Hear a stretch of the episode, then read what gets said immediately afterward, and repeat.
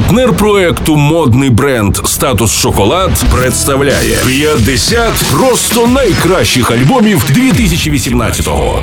Доброго ранку! З вами у студії Просто Радіо Стерео Ігор. Ми продовжуємо підводити спокусливі музичні підсумки 2018-го. Один з 50 просто найкращих альбомів року записав британський гурт The Vaccines. Якщо пам'ятаєте, вони вже були в Києві з концертом. У липні 2012-го The Vaccines виступили у НСК Олімпійський, та після них також відіграли Kasabian та Red Hot Chili Peppers. Combat Sports, четвертий лонгплей гурту, вийшов у березні 2018-го. Продюсував запис Рос Ортон, відомий як барабанщик at N2X. Він також співпрацював з Arctic Monkeys та робив ремікси для The Kills і Lady Hawk.